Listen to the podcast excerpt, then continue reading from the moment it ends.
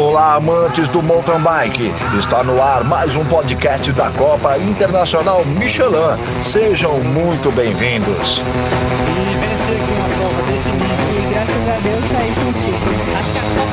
Entrada Michelin no mercado de bike Brasil. É para se Fala aí pessoal, bem-vindos a mais um podcast da Copa Internacional Michelin. E a conversa de hoje é com Fábio Piva, fotógrafo, editor da revista Bike Action. Enfim, tem um longo, um longo currículo aí na área de bike e nosso amigo aí de longa data. Então nós vamos bater um papo com ele, saber um pouco mais é, da sua carreira, algumas coisas, algumas histórias aí da Copa Internacional, Michelin.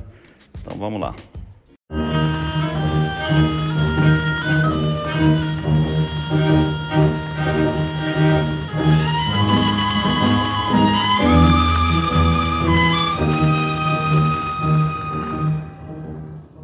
Seja muito bem-vindo, Fábio Piva, é, ao nosso podcast aqui da Copa Internacional Michelin.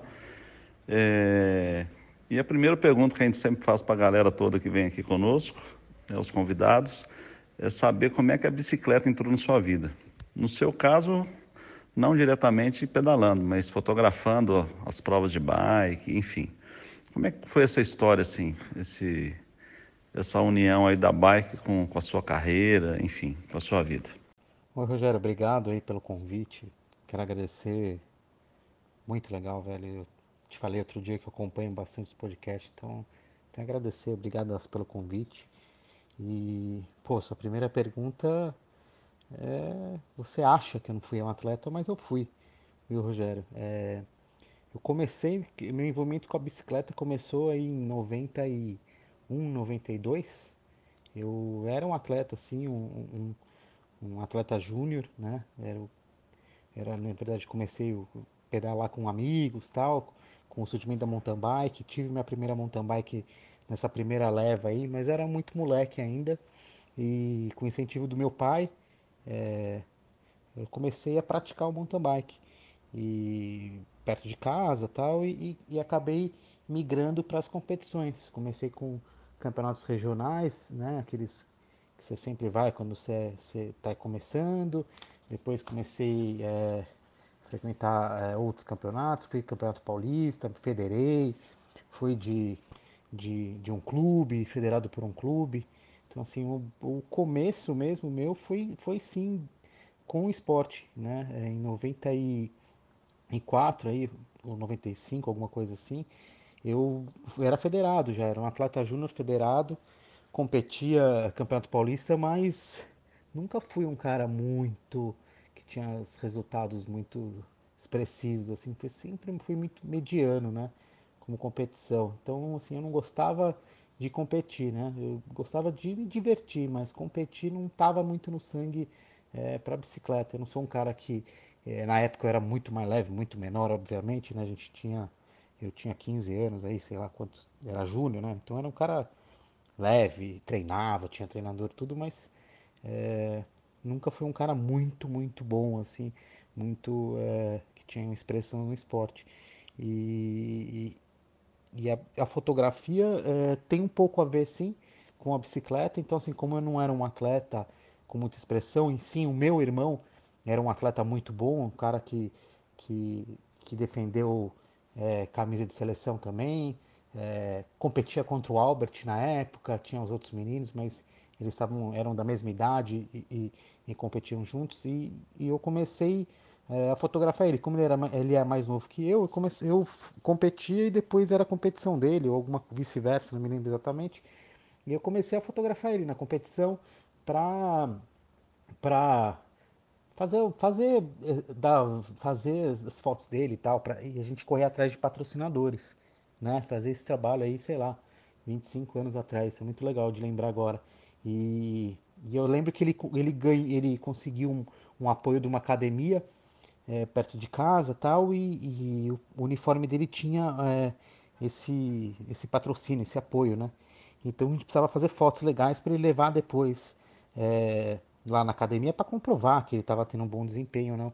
Então eu comecei aí, é, de forma bem amadora, na verdade, mas com já com, com uma, com uma linha é, querendo ser profissional, né? Obviamente não era, mas era de fazer o que estava ao alcance. Então, assim, o meu primeiro contato com bicicleta foi competindo sim, e ela foi me levando a outros caminhos, né? Então, tem esse segundo passo aí que era fazer, e depois o terceiro passo foi ter entrado na revista de bicicleta, uma revista que estava surgindo, eu fui convidado. Então, foi mais ou menos assim que aconteceu as coisas, nesses, nesses passos. Lá atrás, né, há muitos e muitos anos, há mais de 20 anos, nós tivemos né, o prazer de nos conhecermos, trabalhamos juntos durante longa data aqui na Copa. É, aí os caminhos, fomos cada um para o seu caminho, de vez em quando a gente encontra, enfim, nós estamos sempre juntos aí nesse período inteiro. Qual que é o, a história mais inusitada, ou mais engraçada, ou mais relevante aí para você nesse, ao longo desses anos na Copa Internacional? É, pois é, Rogério. É, fez 21 anos, né? É, acho que, que, eu, que eu frequento, é, não, 20 anos que eu frequento seus eventos, né? Copa Metur, né? Comecei com a Copa Metur, era, era uma aventura chegar e demorava horas, né? Foi assim, foi, tem muita história para contar, histórias engraçadas, histórias. Cara, cada, cada etapa é uma história, né? Na verdade, eu, todo mundo me conhece de contar histórias e, e contar coisas engraçadas e, e, até brinco dramas tal, mas eu acho que hoje é, olhando um pouquinho para trás de todo esse tempo aí e tal, é, eu tive uma história que na, na é, que era legal de contar porque, cara, hoje eu dou até risada, você até vai lembrar disso, obviamente, todo mundo lembra, mas eu cheguei a brigar uma vez com, com um fiscal teu. Você lembra disso na Bahia? Eu cheguei a brincar, brigar no, com um fiscal seu lá na, na pista, porque é, eu não sei se ele não me conhecia, não lembro qual que foi a, a história. Eu cruzei a pista uma vez, ele, ele me ele falou para não cruzar mais, eu falei que eu tinha que cruzar porque aquela aquele discussão, né, aquelas que ele vai vir que hoje, na verdade, hoje não, nunca mais aconteceu, né? Até né, eu lembro que até a gente se resolveu depois da etapa, mas eu lembro que e aí eu cruzei a, a faixa, a linha, a pista, né, uma vez, e aí o cara me chamou a atenção, mas ele já me foi meio grosseiro e eu já estava também com o sangue meio quente, porque estava dando errado as coisas e tal. E aí eu não sei o que eu respondi, aí o cara falou, se você cruza mais uma vez, eu vou, eu vou te tirar no, a, no, no, braço, e aí, cara. E aí o sangue ferveu e falei, então vem tirar. Mas é, depois, logo depois ele se resolveu, eu lembro que eu fiquei puto. E hoje em dia a gente olha para trás aí, vê as coisas que a gente faz, é, é muito engraçado, mas é, eu lembro também quando quando a Copa desembarcou em Araxá, que não era nem no grande hotel ainda, no, no Tauá, né? Era na frente, era uma confusão. É, acho que foi o Pichard que ganhou, não me lembro também direito. Mas eu também lembro, de, eu tenho essa lembrança e eu vejo, eu vejo quanto que mudou, né, a Copa, né? Eu lembro também da, das primeiras vezes que, que, que a gente, que eu ia para lá para a fazenda é, Pedra do Sino, né? Que onde surgiu praticamente a, a, a Copa, é, ficava lá com o pessoal, era, era outras épocas, mas assim, acho que, que histórias engraçadas, assim, toda vez tem uma, aqui as coisas vão mudando um pouquinho também, essa, eu vou amadurecendo, as coisas vão se amadurecendo, o evento ficou bem grande, bem profissional, então assim, as, é, as coisas engraçadas tem todo dia, assim, toda hora, mas uma que me marcou foi essa briga aí em na costa do Sauípe. É, foi a primeira e última vez que eu briguei com alguém de um jeito desse e ficou marcado, mas isso resolveu no mesmo dia, mas é, isso ficou marcado para mim, não esqueço mais. Bom, recentemente nós perdemos aí o, o grande locutor, né, o Cadu Cortes, que esteve conosco desde o início, né? O Cadu trabalhou com a gente aí na locução, nossa, durante muitos anos, veio passeando com você uma vez, aí depois não parou de vir mais. E aí foi muito bacana ver a ascensão dele profissional, enfim, durante a vida toda e infelizmente ele partiu mês passado. E, e a gente estava até junto lá em Araxá esse ano, quando você recebeu a notícia e falou, até hoje eu a gente comenta do, do Cadu, acho que ele ficou marcado aí em nossas vidas, né? E, mas é sempre bom lembrar das pessoas que a gente gosta, mesmo que elas já tenham partido, de uma forma legal. Qual é a história bacana que você poderia lembrar assim do Cadu conosco, cara? Né? Nessas vindas que vocês vinham sempre juntos, de ônibus, de carro, de tudo quanto é jeito, né? De carroça, sei lá de quê. E quando vocês vinham para cá? Pô, Rogério, fiquei, fiquei feliz de ter tocado nesse assunto. É, o Cadu, o Cadu é um, eu falo para todo mundo, todo quem me conhece mais por perto sabe, mas o Cadu é um irmãozão meu, né? Que eu tive a honra de ter e queria até falar um pouco da história minha com ele para as pessoas entenderem o, é, a relação que a gente tinha. É, quando eu entrei na faculdade, eu sou, eu sou formado em jornalismo, né? O Cadu era um amigão meu, era, a gente vivia para baixo, se conhecia na faculdade e eu via muito mal, a gente estava muito mal na faculdade aquele ano. A gente era bem envolvido com atlética e tal. E aí eu virei pro Cadu um dia, eu falei, putz, Cadu, vai ser difícil esse ano, eu acho que eu vou trancar a faculdade e vou para os Estados Unidos. Vamos. Isso sentado lá na faculdade, uma mesa, tomando uma cerveja, alguma coisa assim, coisa de, de sei lá, 18, 19, 19 anos, alguma coisa assim. Eu falei, vou trancar a faculdade e vou, vou para os Estados Unidos estudar inglês. Vamos. Ele falou, Ué, não sei, vou pensar. No outro dia ele falou: Olha, falei com meus pais, eu topo. Eu falei: O que, que você topa? Ir para os Estados Unidos. E eu já tinha até esquecido que eu tinha convidado ele. Bom, resumindo, Rogério, ele foi comigo morar nos Estados Unidos. A gente morou é, junto durante sete meses, né? É, aprendemos muita coisa junto, assim, aprendemos a falar o inglês, aprendemos a falar o espanhol, trabalhamos junto, tivemos muita, muita, muita história junto né? Morei com, com morar com uma pessoa que, que era só seu amigo da faculdade, morar com ela, né? Uma, é um choque de realidade muito grande, né?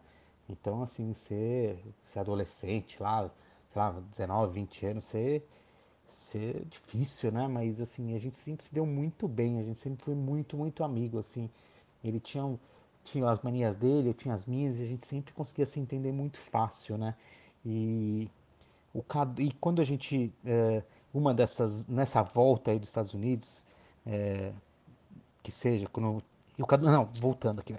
E aí, por que, que o Cadu é tão importante? Porque é, nessa história dos Estados Unidos tal, foi lá onde eu comprei minha primeira câmera fotográfica profissional, né? E o Cadu tava comigo. E eu falei, cara, eu quero comprar uma câmera, quero comprar uma câmera. Ele falou, cara, isso é bom, cara, vai, vai compra a câmera. E aí tipo, eu comprei a câmera com o salário que a gente tinha. Trabalhei no McDonald's no, nos Estados Unidos e o Cadu também tava nessa, né?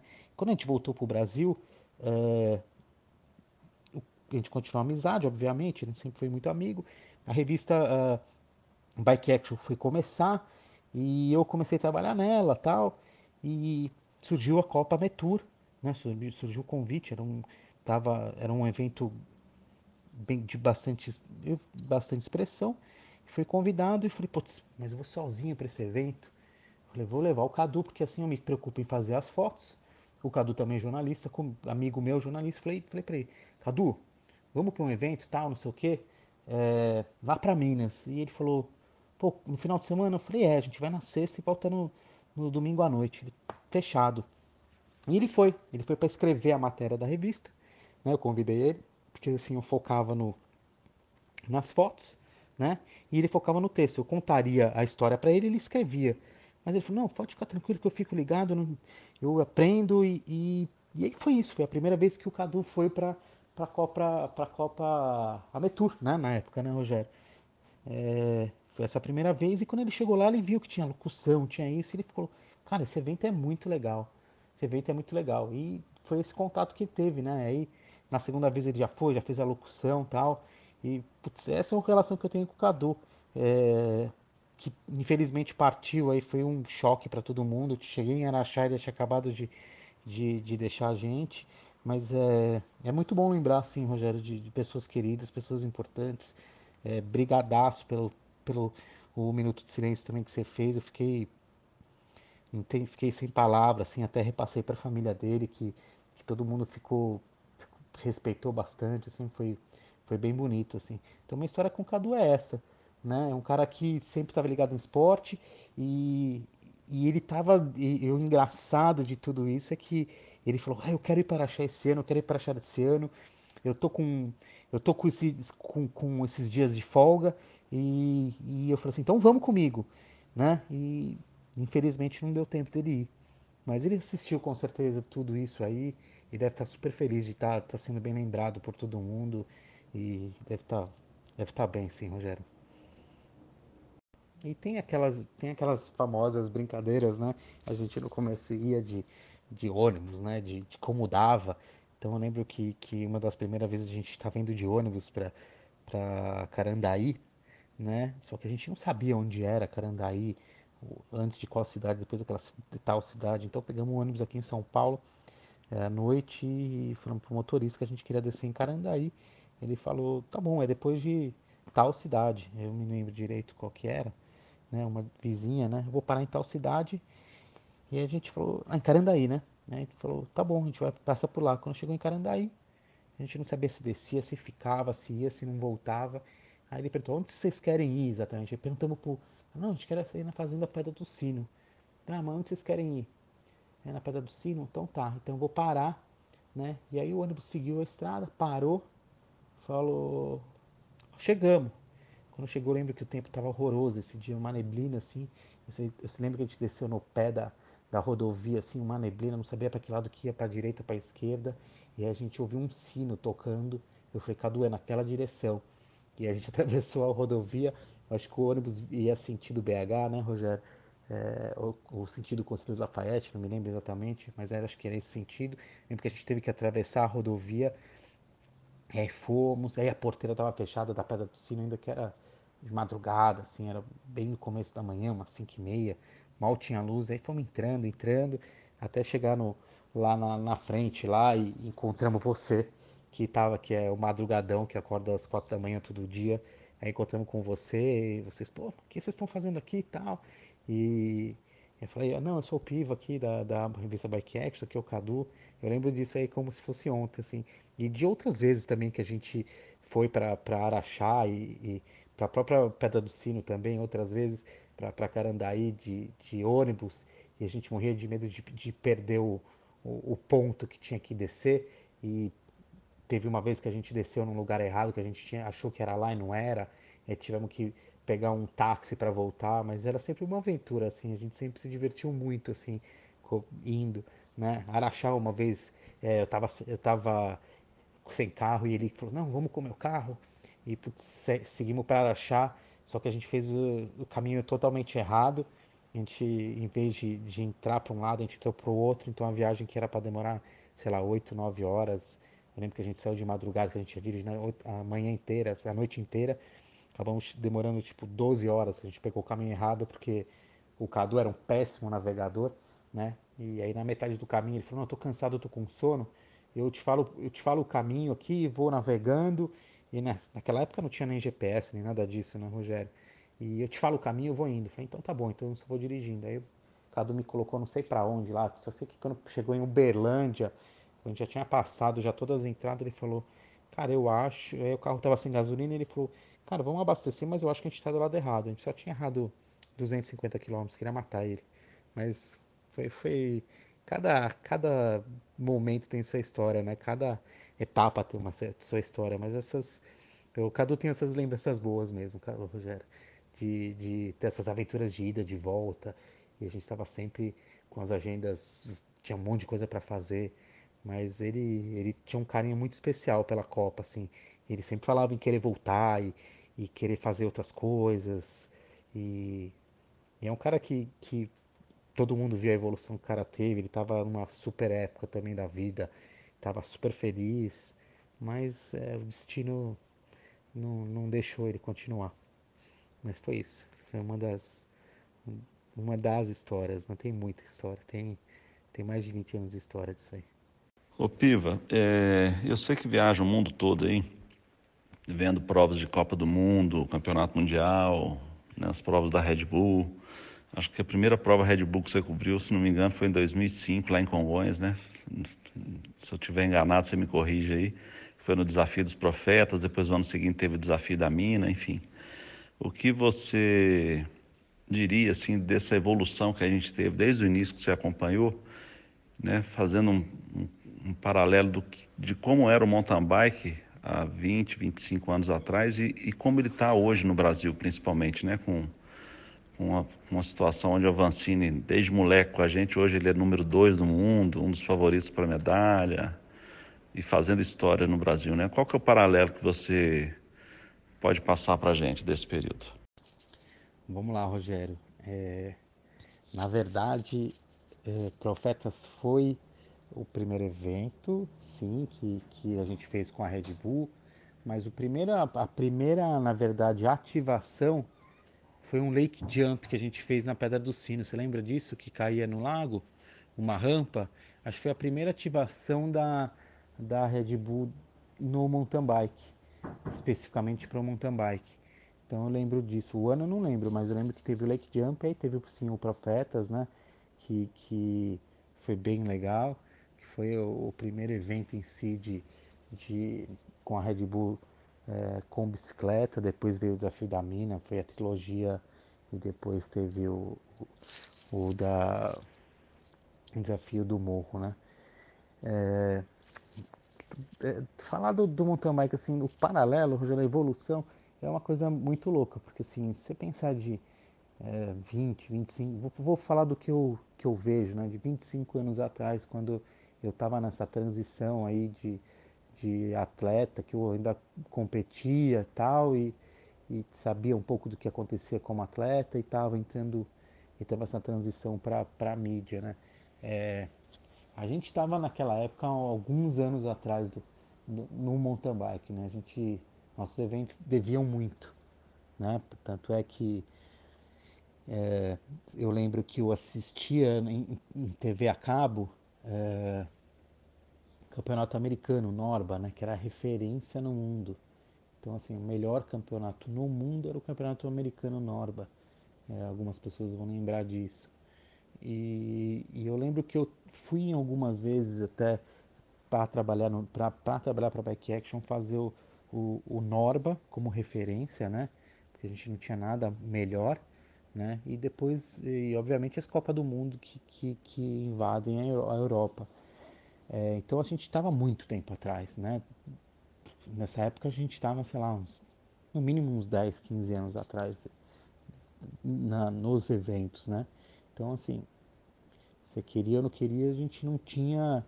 É, a gente conseguia ter, mandar atletas para fazer um, um mundial, um, um campeonato americano tal, mas nada tão expressivo, né? Não tinha, uma, não tinha nada tão expressivo que nem a gente, a gente viu nos últimos três anos, né? Então, assim, a nossa evolução, eu tô falando nossa como, como evento, como atletas, tá? A nossa evolução durante os últimos, vamos colocar, na última década, foi muito grande, Rogério. Você, sabe disso, né? Você está também acompanhando, você também foi para fora para aprender.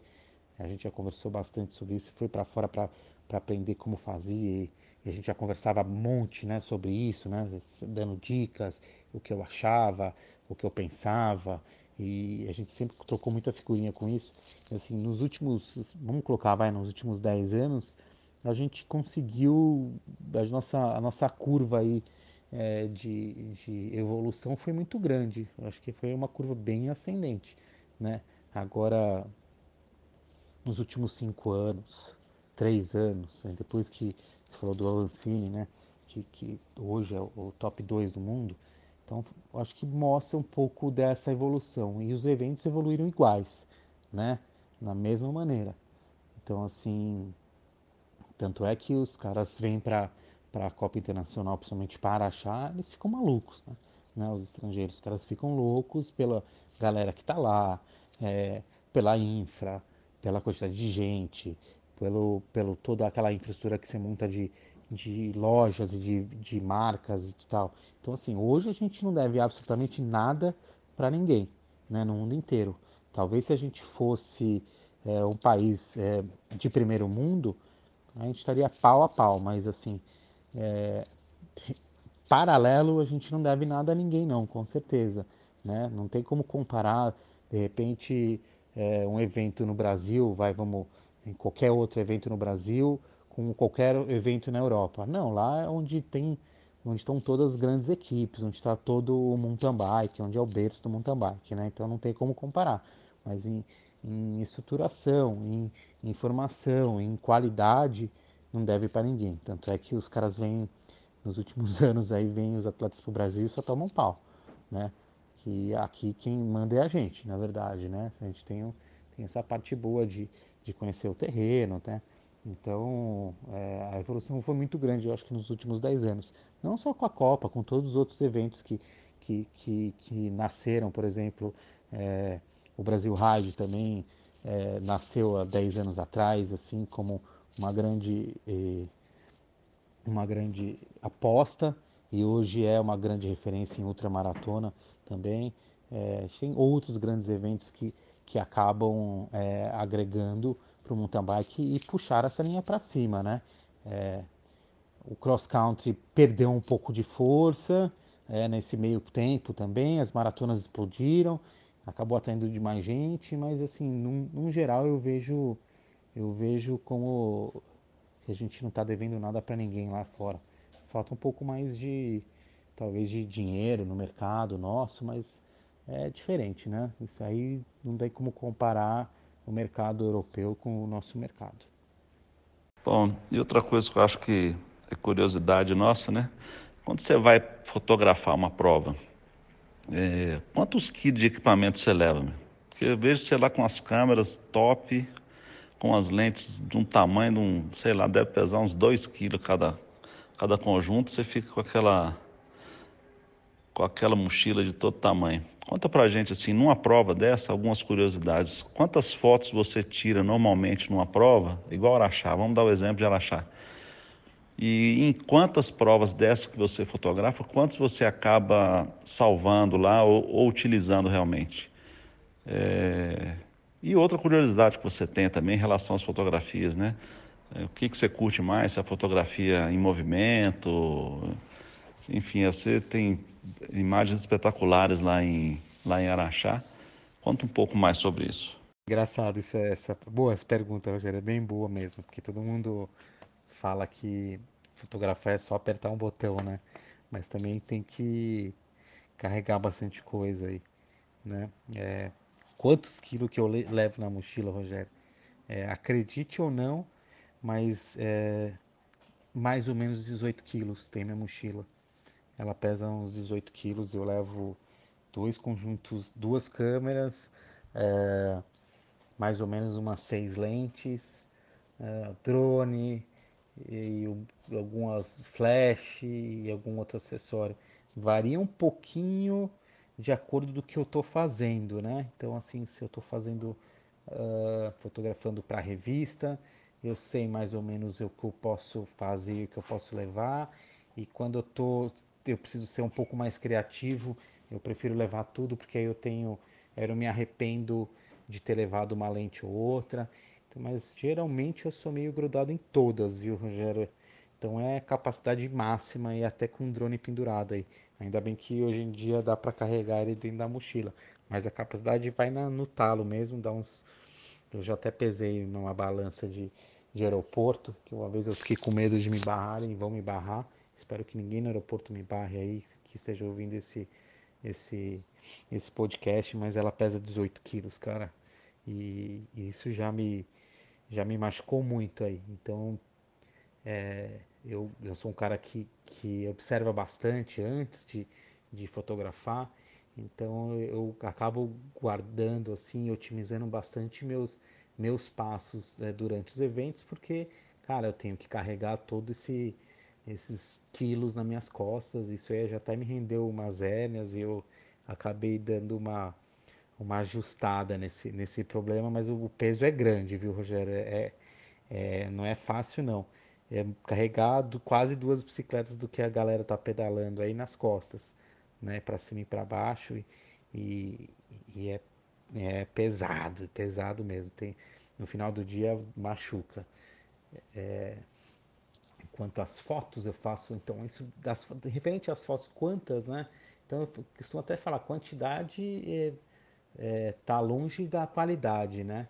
Então, Isso vai, vai variar bastante de uma prova ou para outra, né?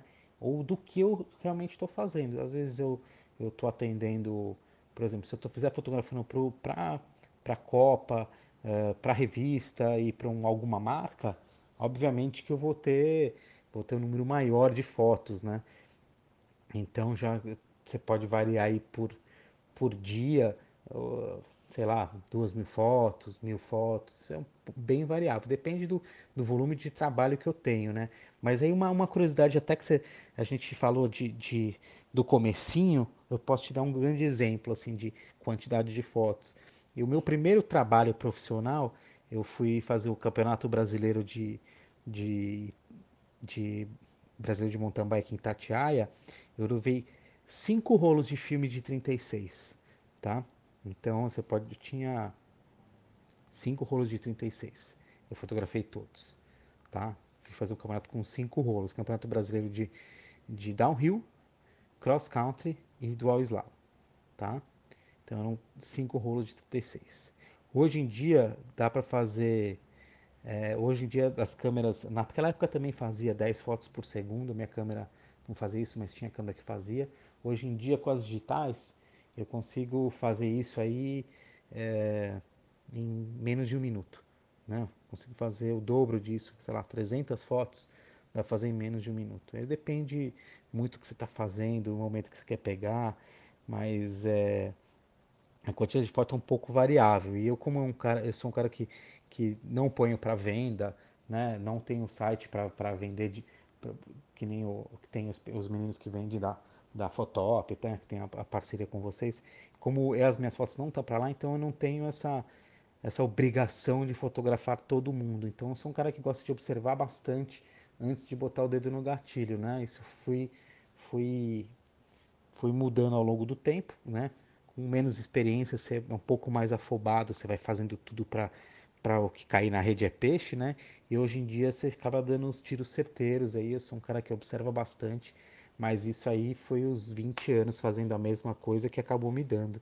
Então, eu sou um cara que agora consigo enxergar bem e saber exatamente o que eu preciso e aonde eu vou fazer e como. Eu consigo planejar um pouco mais isso e entender é, estudar ângulos e, e saber um pouquinho o que eu preciso no resultado final. Quantas fotos eu vou usar vai também variar é, de acordo com, com, com o que eu vou entregar para se eu vou fazendo para alguém ou não. Mas, por exemplo, é, em Araxá, todas as fotos que eu fiz de um cliente meu, sei lá, que eu editei, eu fiz, sei lá, 80 fotos dele, eu entreguei 70 fotos, né? Então tive um aproveitamento bem alto. Então vai variar um pouquinho, mas é, é isso. E, e Araxá, por exemplo, esse ano foi, foi um, um outro desafio que a gente estava cheio de fotógrafo e cada ano é, os ângulos vão se, os olhares vão olhando para as mesmas coisas, né? E a gente acaba pensando como que dá para fazer alguma coisa nova, né? Aí você deu uma, aquela mexida é, na pista, né? Mudou um pouco a dona beija, né? Tem aqueles detalhezinhos que, que acabaram mudando. E aí eu, e eu gosto muito de fazer a dona beija, né? Tem aquela, aquela foto super famosa aí que vocês usam até hoje, daquela subida do, do, do Avancini com, um, com o português atrás, né? Que é um e dois, eu acho que eles estão. Que aquela foto é bem icônica, que foi uma preta e branca que eu fiz, acho que dois anos atrás. E esse ano eu estava com esse mesmo pensamento de querer fazer uma foto é, diferente, é, que trouxesse toda aquela aquela aquele ar de Araxá, aquela galera em cima, né? Que eu acho que é isso. Você tem que tentar entregar é, tudo em uma foto só, né? Bem diferente do vídeo, né? O vídeo você consegue mostrar o ar, o som, consegue virar a câmera para mostrar o público. Com a foto não, né? Eu tenho que transmitir todas as emoções de uma coisa só, numa, numa simples foto. Então isso que eu fiquei, fiquei meio que pensando esse ano, né? Que que eu ia fazer de diferente que que pudesse mostrar o que é Araxá ou que que estava sendo aquele aquela etapa e eu consegui, eu consegui sim, foi eu fiquei bem satisfeito do que eu fiz assim, apesar de ter, ter sido um final de semana complicado, né, para mim, você sabe disso. É, pelo Cadu, que a gente, que gente já falou sobre isso, foi assim, eu, eu meio que pensei exatamente, assim, tirei meio que uma força meio de dentro mesmo para fazer essas, essa etapa de Araxá, e eu fiquei muito, muito satisfeito com, com o resultado, foi, foi bem legal. Então, não pensem que é fácil aí, tem muita gente que pensa que é fácil e tem que valorizar, cara, os profissionais aí. Antigamente não tinha muitos fotógrafos, hoje tem um montão. Eu acho que cada um tem que olhar para o que, que quer e procurar o cada um, porque não é fácil carregar esse monte de coisa nas costas e, e entregar foto rápido e, e essa corrida toda que, que tem, que hoje a gente está brigando com, né, o, fotógrafo profissional taca brigando com velocidade com o celular ou com live, ou etc e tal. Então você tem que entregar uma bela de uma foto com uma super qualidade o mais rápido possível. Bom, e finalizando, queria te agradecer mais uma vez por esse encontro aqui. É, admiro muito o seu trabalho, tenho uma grande amizade por você e todo o pessoal da Copa gosta muito de você, né? Os que estão aí já há muito tempo, principalmente, convivendo com você durante muitos anos em vários eventos. E qual que é a expectativa sua para esse ano, né, que a gente está vivendo esse momento aí de coronavírus, para 2021 e os próximos anos? Né, você como editor, tendo acesso a muita informação aí, qual que é a expectativa que você acha em relação ao mountain bike brasileiro? Não só profissional, mas principalmente entre os amadores, né? O que, que você acha que, que pode acontecer? Você acha que o mercado está em, em franca expansão? Ele vem novos produtos, bicicleta elétrica, enfim, dá uma geral para gente aí. E desde já agradeço a presença aqui. Um grande abraço. Pô, Rogério, eu que agradeço a participação nesse podcast aí. Quando você quiser voltar, tô, tô com bastante tempo livre aí para responder. Mas é brincadeira à parte aí, Rogério, eu que agradeço a participação no podcast. Também gosto de todo mundo da Copa. Você sabe que eu, que eu vou de coração, que eu adoro estar tá, tá participando do, do, dos eventos da Copa. É, quase que foi durante muito tempo minha família, né? A gente fala mais tempo junto que, que, que não sei o que. A gente sempre trocou muitas é, experiências e opiniões. Eu sou, eu também tenho um grande carinho pela, pelo pessoal da Copa e pela família da Copa. Sobre esse ano é de um pouco difícil de dizer, né, Rogério? Porque a gente eu pelo menos vou falar o que eu penso. Eu vinha, achava que 2020 ia ser um ano muito bom, né? Falando de mountain bike, porque, poxa, a gente estava nessa corrida aí olímpica, o Henrique tá, tá, no, está na, na, na, melhor fase dele, né? Espero que ele consiga estar também é, para o próximo ano, mas ele, sim, ele estava na melhor fase é, da vida dele, né? O cara estava muito focado no, no nas Olimpíadas, né? Eu acompanho ele desde moleque, a gente é amigo, a gente conversa, é, não todo dia, obviamente, porque o cara tem outro patamar aí de, de profissionalismo, mas sempre a gente troca, conversa algumas coisinhas assim e, cara, ele tava super bem. Então, assim, minha expectativa era que ia ser o ano, o ano do, do Brasil explodir, né? A gente viu o ano passado, em 2019, primeira vez na história que a gente viu dois brasileiros é, numa disputando primeiras colocações numa Copa do Mundo, graças a uma transmissão de a transmissão da, da Red Bull TV também, que trouxe o, o mountain bike, a Copa do Mundo para o Brasil. É, o Brasil, por exemplo, é o país é, que mais consome, é, o melhor de audiência, né? É, mais consome não, mas é o melhor de audiência da Copa do Mundo de mountain bike hoje em dia. Né? É o país que tem maior audiência da Copa do Mundo de mountain bike pela Red Bull TV. Então, é, cara, quem planta colhe e a gente talvez esse ano iria colher esse, esse um pouco dessas coisas aí, né? Por exemplo, teve o Avancini e o Cocuso disputando aí, que não falei, disputando é, as primeiras colocações no, numa etapa de Copa do Mundo. Henrique, por outro ano consecutivo, é, top 2 do mundo, né? Veio com o Campeonato Mundial do, do, do ano retrasado, trouxe para o ano passado. Então, assim, teve, teve muitas coisas, entendeu? Que, que, que encaminhavam tudo para uma coisa é, que seria um ano muito bom. E agora com, com essa história desse vírus aí, é, ninguém sabe o que vai acontecer, né? Tipo, eu, eu sou da opinião que, que, que a economia também está sendo massacrada, né? Mas as pessoas também não estão vendo e ninguém sabe o que pode acontecer quando passar essa essa essa onda que que tá que tá afogando algumas pessoas e, e, e, e a gente tá não sabe o que fazer, né? A gente está um pouco perdido, uma coisa inédita para todo mundo. Então assim, eu eu espero mesmo, eu sou bem positivo que as coisas aconteçam o melhor possível que consiga todo mundo se dar sair o melhor possível, entendeu? Mas a gente sabe que isso vai vai trazer bastante é, tremor um pouco mais para frente também, né? Mas é, talvez é, esse ano seja um ano talvez mais mono para nós aqui no Brasil, entendeu?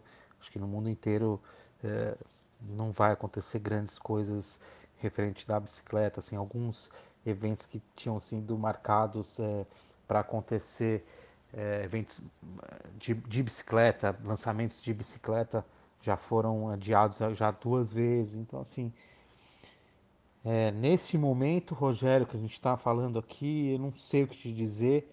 É, só espero que se passe logo rápido, que eu, que eu quero botar o pé fora de casa, eu quero fazer minhas coisas normalmente, eu quero é, voltar na minha rotina, né, de, de, de, trabalho também, né, que tá tudo, não adianta você também é, falar assim, eu vou voltar à minha rotina, mas você não consegue fazer uma coisa normal. Então, hoje não sei te dizer, Rogério, que pode ser, talvez é, um pouquinho mais para frente a gente pode voltar a falar isso, eu posso até te mudar de ideia, mas hoje não dá. Sobre o esporte, né? É, talvez para esse depois dessa onda Avancini, Avancini eu acho que trouxe muito amador, trouxe muito é, muita gente pro, pro esporte, né? Essa, essa febre aí do Henrique foi um cara que, que ele, ele até admite que trabalha muito pelo legado, né? Então, esse legado que ele está construindo durante esses, esses últimos anos, eu acho que é uma base muito, muito sólida. Né? Ele até fala isso de fazer base sólida. Sim, ele vem fazendo uma base super sólida, entendeu? Ele trouxe muitos fãs é, para o esporte, entendeu? As pessoas só sabem que é o Henrique Avancini de, de, de ver ele na TV, né? A gente tem transmissões ao vivo agora pela internet, com a Copa, né? Tem outros eventos também que transmissão ao vivo. Então, assim, está numa evolução boa, né? E eu acho que isso pode trazer frutos um pouquinho mais para frente, talvez para a gente.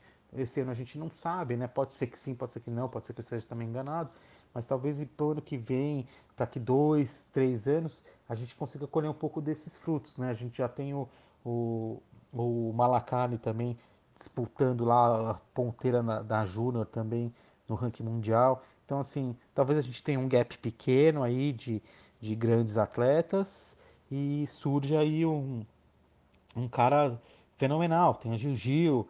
Então, assim, cara, esperar para ver um pouquinho. Eu achei que, que com esses. Eu achei, sinceramente, que eu nunca ia ver um campeão mundial brasileiro de mountain bike. Vi, entendeu? Então, depende um pouco também da, desse, desse traçado tal, mas eu acho que, que essa onda aí, esse legado que, que esse título que o Henrique trouxe para o Brasil, para o mountain bike brasileiro, que é assim que, ele, que, que eu acho, que eu enxergo, né, que eu entendo que esse título foi o Henrique conquistou, mas foi muito, muito, muito maior para o esporte brasileiro, vai trazer, vai render ainda mais bons frutos. Eu acho que foi só é, um fruto que ainda saiu, e acho que existe mais frutos para sair, né? Então, um pouquinho mais para frente a gente pode ver, mas eu acredito que isso vai, vai, vai render muito ainda. E, e é isso, Rogério. É, quero te agradecer muitão aí por essas palavras aí, por esse espaço aí.